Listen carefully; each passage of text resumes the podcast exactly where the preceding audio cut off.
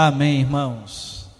Maravilhoso é contemplar o Senhor nosso Deus. Louvamos a Deus pela vida dos irmãos que se colocaram à disposição para poder ter essa cantata de celebração ao Senhor nosso Deus. Quero convidá-los mais uma vez a abrir a palavra de Deus no Evangelho de Lucas. Evangelho de Lucas,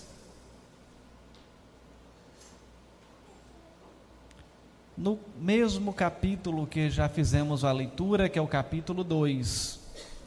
Evangelho de Lucas, capítulo 2. E eu vou repetir a leitura apenas de sete versículos, do primeiro ao sétimo.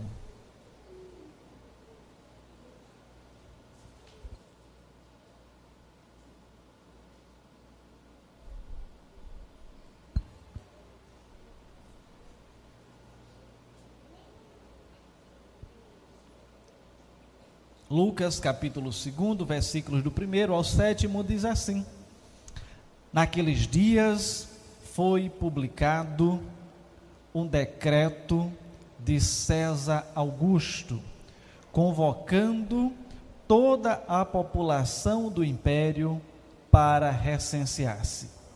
Este, o primeiro recenseamento, foi feito quando Quirino era governador da Síria. Todos iam se alistar, cada um na sua própria cidade.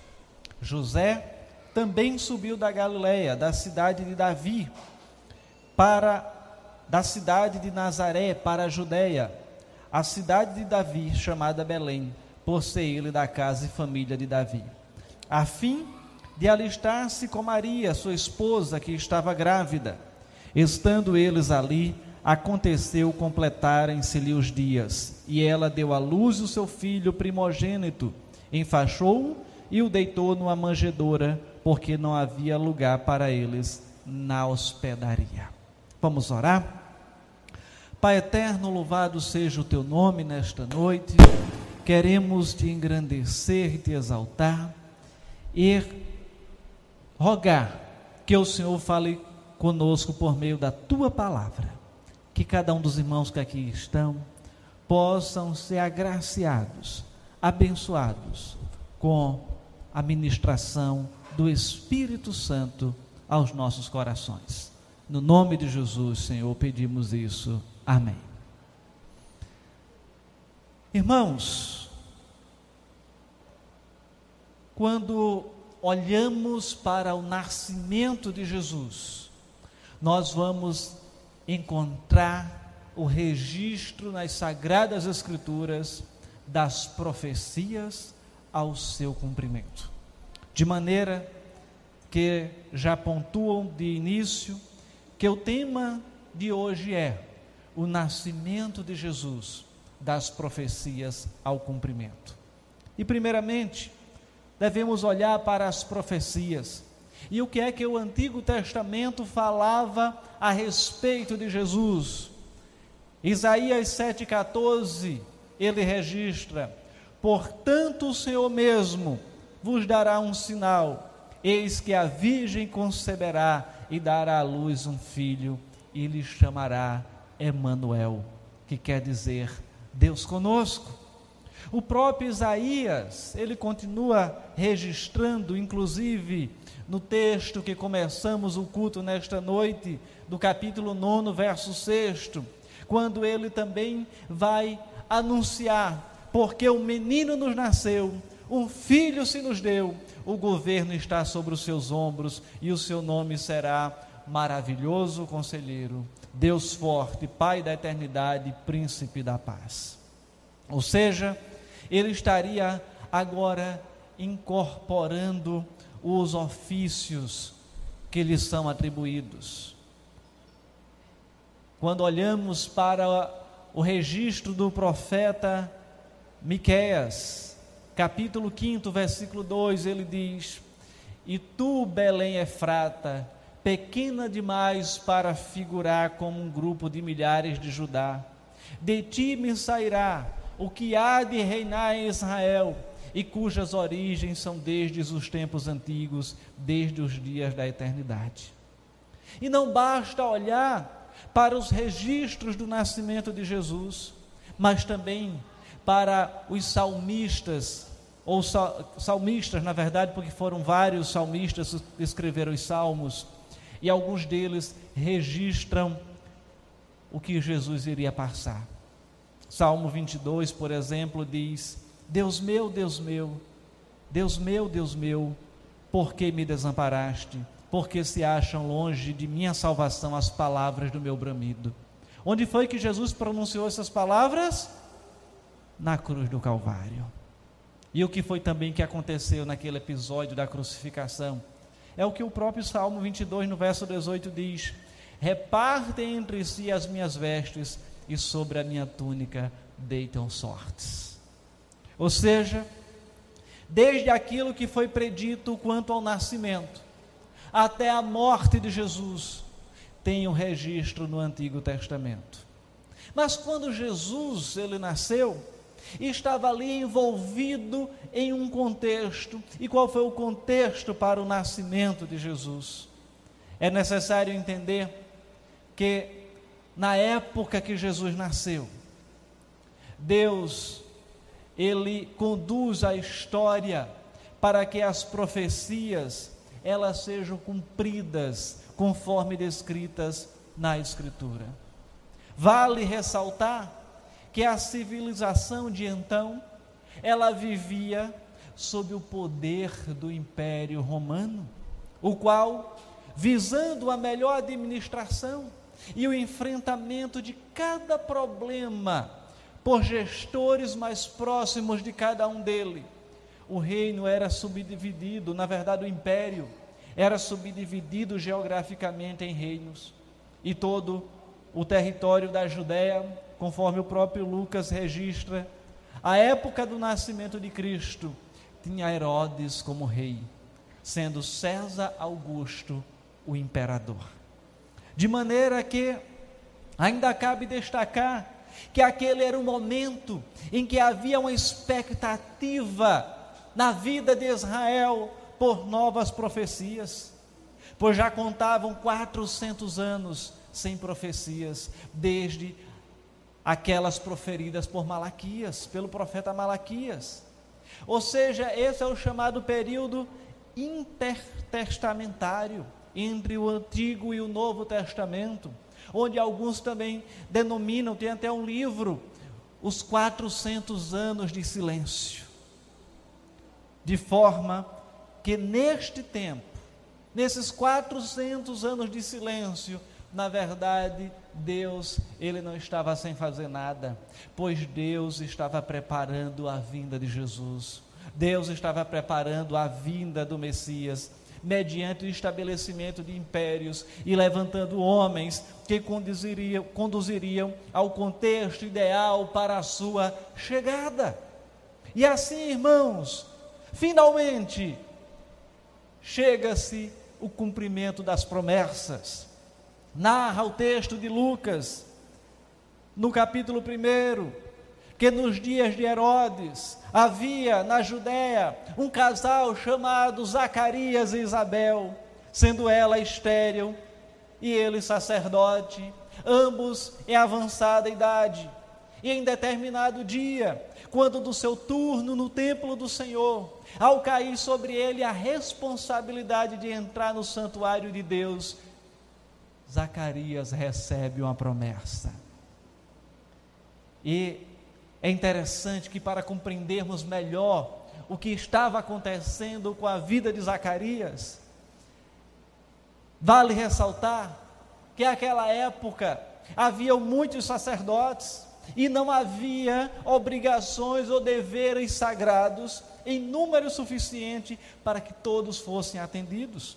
De maneira que eles lançavam sortes, ou seja, faziam um sorteio para ver quem iria cumprir cada função quem iria oferecer o incenso, quando caía a sorte sobre ele, era então um grande privilégio. E o curioso é que um sacerdote, ele não poderia oferecer o incenso mais de uma vez na sua vida inteira, naquele contexto, em decorrência da quantidade de sacerdotes que tinham. E alguns, inclusive, nunca receberam o privilégio de oferecer o incenso diante de Deus. Desta forma, a ocasião em que Zacarias ofereceu o incenso foi o momento mais importante de toda a sua vida até então. Lucas, ele não diz qual era o momento específico que o incenso foi queimado, mas em qualquer caso, Zacarias ele entraria no lugar santo acompanhado de outros sacerdotes. Mas chegaria um instante em que esses outros se retirariam e Zacarias ficaria sozinho, como de fato ficou. E ao ser dado o sinal, ele ofereceria o incenso. E os adoradores e os demais sacerdotes estavam no átrio externo, ou seja, no espaço externo ali, reservado, fora do lugar santo, para todos os que não estivessem incumbidos daquela função de oferecer o incenso diante de Deus como um ato de adoração. Até que aquele que era o responsável cumprisse com o seu papel e assim voltasse para junto deles. E o que é que ocorre, irmãos? Repentinamente aparece um anjo perante Zacarias e ele fica temeroso, diz: O que é que está acontecendo aqui? E o anjo diz: Não temas, Zacarias, a tua oração foi ouvida. Isabel, tua esposa, te dará à luz um filho a quem você dará o nome de João. Que maravilha! Que notícia esplêndida era essa para Zacarias? Mas Zacarias, ele duvida. Ele diz: Como isso vai acontecer? Eu já tenho idade avançada, minha mulher é estéreo. E por ter duvidado, o que é que ocorre? Ele tem como resultado da sua incredulidade de ficar mudo até o instante que seu filho nascesse. E este diálogo entre Zacarias e o anjo Gabriel fez com que ele demorasse mais do que o comum no exercício da sua função naquele lugar, o que naturalmente despertou a curiosidade dos que estavam fora daquele ambiente. E quando saiu, para a decepção deles, Zacarias não podia falar. Imagine a curiosidade, todo mundo querendo saber o que tinha acontecido. O ser humano ele é curioso, né, por natureza. E Zacarias passou a se comunicar apenas por meio de gestos. E eles entenderam que Zacarias tinha tido a visão. Mas não era qualquer visão, era a primeira em 400 anos de história. E isso, com certeza, não passou despercebido na cidade de Jerusalém e em todo Israel. Esse foi o assunto da hora, esse foi o assunto mais comentado naquele instante, naqueles dias. Mas eles não sabiam qual, sido, qual tinha sido o detalhe daquela visão, da profecia. E o que é que ocorre? O tempo passa. E quando Isabel já estava no sexto mês de gestação, o mesmo anjo Gabriel agora aparece, não é mais para Zacarias, aparece para Maria. Ele foi enviado para a cidade de Nazaré, na Galiléia, e ali aparece para Maria que estava desposada com José. Mas o que é desposada, irmãos? É o equivalente ao noivado, só que um compromisso bem mais sério. É tem algumas diferenças, como por exemplo, nós vamos então entender que um casal de noivos na cultura judaica, quando estava desposado, eles se desposavam em torno de um ano antes de ser efetivado o casamento, de fato, e o noivo, ele teria esse tempo para construir a residência do casal, ou então comprar uma casa nova, e o casal ele não poderia terminar o seu noivado por qualquer motivo. Para isso, teria quase que um divórcio formal para romper aquele relacionamento. E uma mulher que o noivo falecesse seria considerada como uma viúva. Então vejam a seriedade deste compromisso. Todavia, eles não tinham ainda tido relação sexual, porque só iria ocorrer isso depois do casamento. De maneira que, estando Maria desposada com José e José com Maria, o anjo aparece para Maria e diz: Maria, não temas, porque achaste graça diante de Deus. Eis que conceberás e darás à luz um filho, a quem chamarás pelo nome de Jesus. Este será grande será chamado Filho do Altíssimo. Deus, o Senhor, lhe dará o trono de Davi, seu pai, e ele reinará para sempre sobre a casa de Jacó, e o seu reinado não terá fim. E para autenticar essa promessa, o que é que o anjo diz? Maria, tua parenta Isabel igualmente concebeu um filho já na velhice, sendo este já o sexto mês para aquela que diziam ser estéril, porque para Deus não haverá impossível em todas as suas promessas. E aquela jovem Maria, alguns dizem que era uma adolescente, entre 12 e 15 anos, a alguma dificuldade de entendimento em de fato afirmar qual era a idade exata, mas era um adolescente. E ela agora faz o quê? Ela imediatamente diz: Eu tenho que ver essa maravilha. Isabel, minha parenta, naquela idade, estéreo, e está grávida. E ela, sabendo dessa notícia, irmãos, ela se desloca imediatamente para a região montanhosa da Judéia. Ela morava na Galiléia, perto do mar da Galiléia, e se deslocou para a região central do país, numa jornada de aproximadamente três dias, 150 km, 150 quilômetros de caminhada.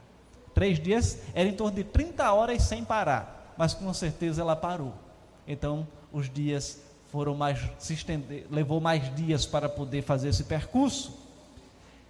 E ela permaneceu, diz a palavra de Deus, por mais três meses com, com Isabel, ou seja, provavelmente até o nascimento de João Batista, e depois retornou para Nazaré. E com certeza ali seguiu o curso da sua vida. Sabemos, quando Mateus registra o episódio de José, que José iria abandoná-la secretamente, mas em sonho o anjo também manifesta para José que ele não fizesse isso, porque o que estava sendo gerado no ventre dela era um milagre de Deus. E finalmente, quando Maria está para dar à luz, o que é que ocorre? O decreto do imperador César Augusto ele promulga um decreto onde todos deveriam alistar-se no local do seu nascimento. E o que é que ocorre, irmãos?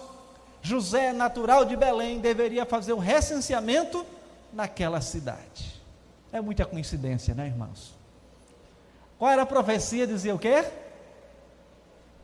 E tu, Belém, uma cidade insignificante, vai ser lá que vai nascer o Salvador.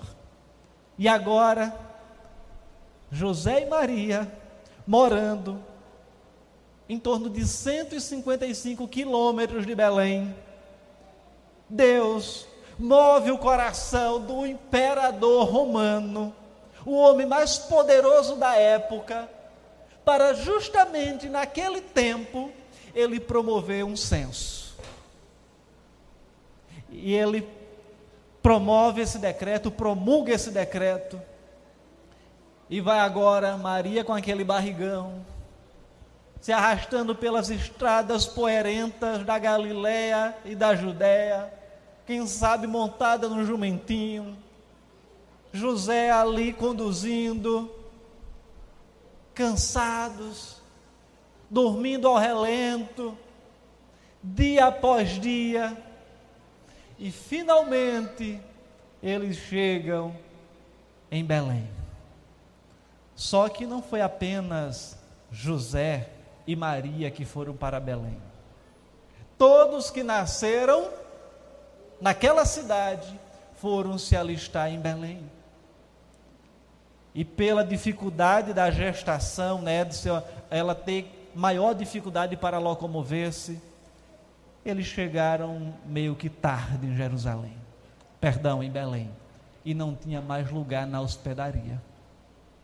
E eu fico imaginando, e você pode imaginar comigo, José chegando já cansado junto com Maria dessa jornada, chega na hospedaria e diz: Seu Jorge, colocar aqui o nome que fosse Jorge, o nome da, o dono da hospedaria. Estou com minha mulher aqui grávida, já completando o tempo dela dar à luz. Só arruma uma vaguinha aí para a gente dormir aqui, para a gente pernoitar? Ele diz: José, infelizmente está lotado, aqui não tem mais vaga para ninguém. Todo mundo veio se alistar e eu não tenho mais como acomodar ninguém na minha hospedaria. A Bíblia fala no singular, hospedaria, então não sabemos se tinha alguma outra. Mas se porventura tivesse, ele chegou na outra hospedaria também e disse: Seu João, tem uma vaguinha para mim e minha esposa? Não, José, não tem.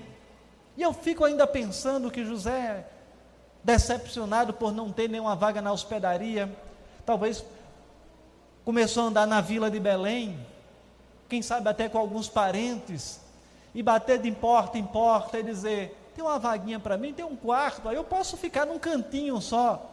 E ninguém abriu a porta para hospedar José e Maria. E José então se volta para Maria e diz: Maria, ninguém abriu as portas, só nos resta um lugar o estábulo, a estribaria, o lugar onde os animais pastam, o lugar onde os animais dormem. É apenas ali onde deveremos deverá ter um lugar para nós.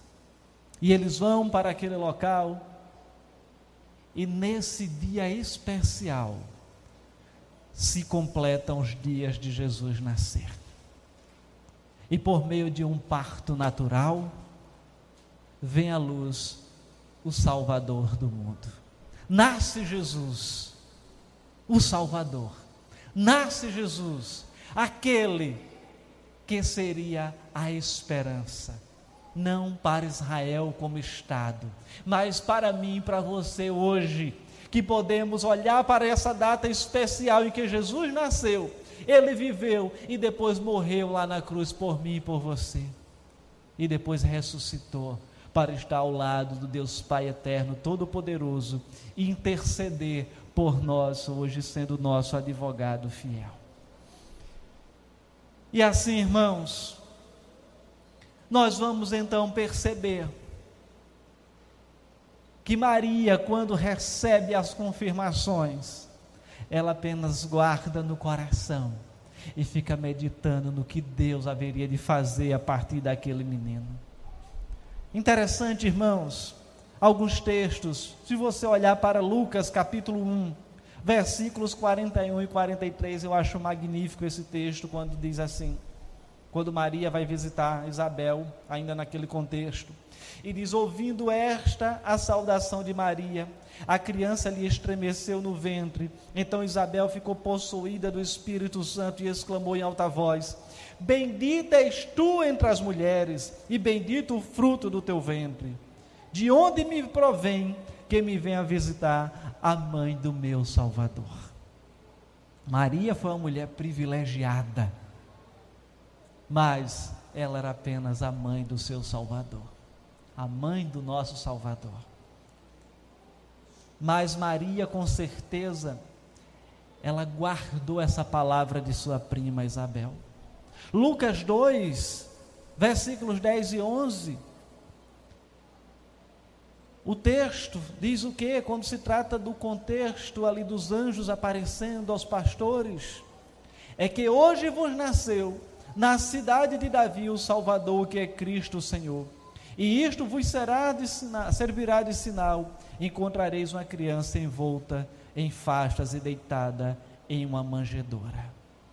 Ou seja, os pastores estavam mais uma vez ali confirmando e reconhecendo que Jesus era o Cristo, que Jesus era o Messias. E existe na sequência o capítulo 2, versículos do 28 ao 32, o cântico de Simeão. Simeão era um homem idoso e que o texto diz assim, a partir do 28. Simeão o tomou nos braços e louvou a Deus, dizendo: Agora, Senhor, podes despedir em paz o teu servo, segundo a tua palavra, porque os meus olhos já viram a tua salvação, a qual preparaste diante de todos os povos, luz para a revelação aos gentios e para a glória do teu povo de Israel. Você já imaginou Simeão? Ele vivendo por muitos anos, já um senhor idoso, e agora finalmente ele vai no templo, no lugar em que Jesus está sendo ali apresentado.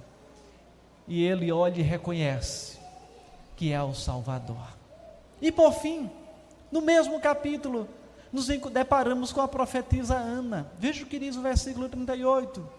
E chegando naquela hora, dava graças a Deus e falava a respeito do menino a todos os que esperavam a redenção de Jerusalém. E quem era Ana? Ana era alguém que foi casada por sete anos e que era viúva há 84 anos e vivia dia e noite no templo. Então, se você contabilizar, ela tinha 84 anos de viuvez, mais sete anos de casado, já vão quantos anos aí? 91. E ela provavelmente não casou criança, no mínimo um adolescente. Então ela já deveria ter mais de 100 anos. E ela estava agora feliz, radiante, porque naquela hora dava graças a Deus e falava a respeito do menino a todos os que esperavam a redenção de Jerusalém. Então são vários textos que nós temos aqui a confirmação de pessoas tendo a manifestação, a revelação de Deus em suas vidas e dizendo: Jesus é o Messias, Jesus é o Senhor. E ele era o Senhor de Simeão, ele era o Senhor de Ana, ele era o Senhor de Isabel, ele era o Senhor de Maria, ele era o Senhor dos pastores, ele era o Senhor dos magos, ele era o Senhor de todos aqueles que o reconheceram como Messias e Ele é o nosso Senhor. Ele é o meu, Ele é o seu Senhor, e a gente precisa reconhecer isso a cada dia e glorificar e exaltar o nome dEle como autor e consumador da nossa fé e Senhor da minha e da sua vida.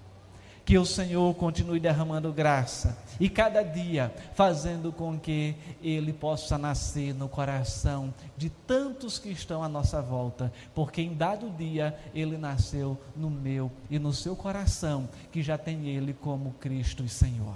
De maneira que se você se encontra aqui nesta noite e Jesus ainda não nasceu no seu coração, que você possa orar ao Senhor e dizer: Meu Deus, faz Jesus nascer no meu coração. Vamos orar, irmãos.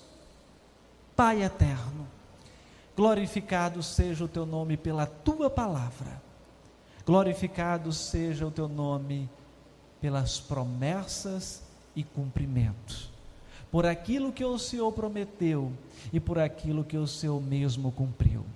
Continua a derramar graça continua a ministrar as nossas vidas, continua a ministrar na vida daqueles que aqui estão, continua a ministrar na vida daqueles que estão nos acompanhando pelo YouTube, que o Senhor ministre a cada um desses corações, ó Pai, fazendo com que Jesus, ele possa verdadeiramente habitar e frutificar em cada um daqueles que estão ouvindo a tua palavra nesta hora. Ó Pai eterno, muito obrigado pelo teu filho amado Jesus, porque o Salvador ele nasceu naquela data especial. E hoje, mesmo nós não sabendo qual foi o dia exato, mas o Senhor sabe, mas nós estamos aqui rendendo graças a Ti pelo nascimento do Teu Filho, independente da data, se foi dezembro, janeiro, fevereiro ou março. Ó oh, Pai eterno, faz com que o Teu Filho nasça no coração daqueles que aqui estão nesta noite e porventura não nasceu ainda, Pai. Faz, Senhor, com que o teu filho nasça no coração daqueles que estão acompanhando essa transmissão, se porventura ele não nasceu no coração de algum destes ainda. E que ele possa habitar, possa crescer e possa expandir, de maneira que eles confessem o Senhor Jesus como o Senhor das suas vidas. Ó oh, Pai eterno, agora faz com que par possamos partir para os instantes finais desse culto, glorificando e exaltando o teu nome, também por mais uma canção. Muito obrigado, ó Pai, por Jesus, teu filho, que o Senhor enviou para se fazer homem e morrer por nós. Nascer, viver, morrer e ressuscitar.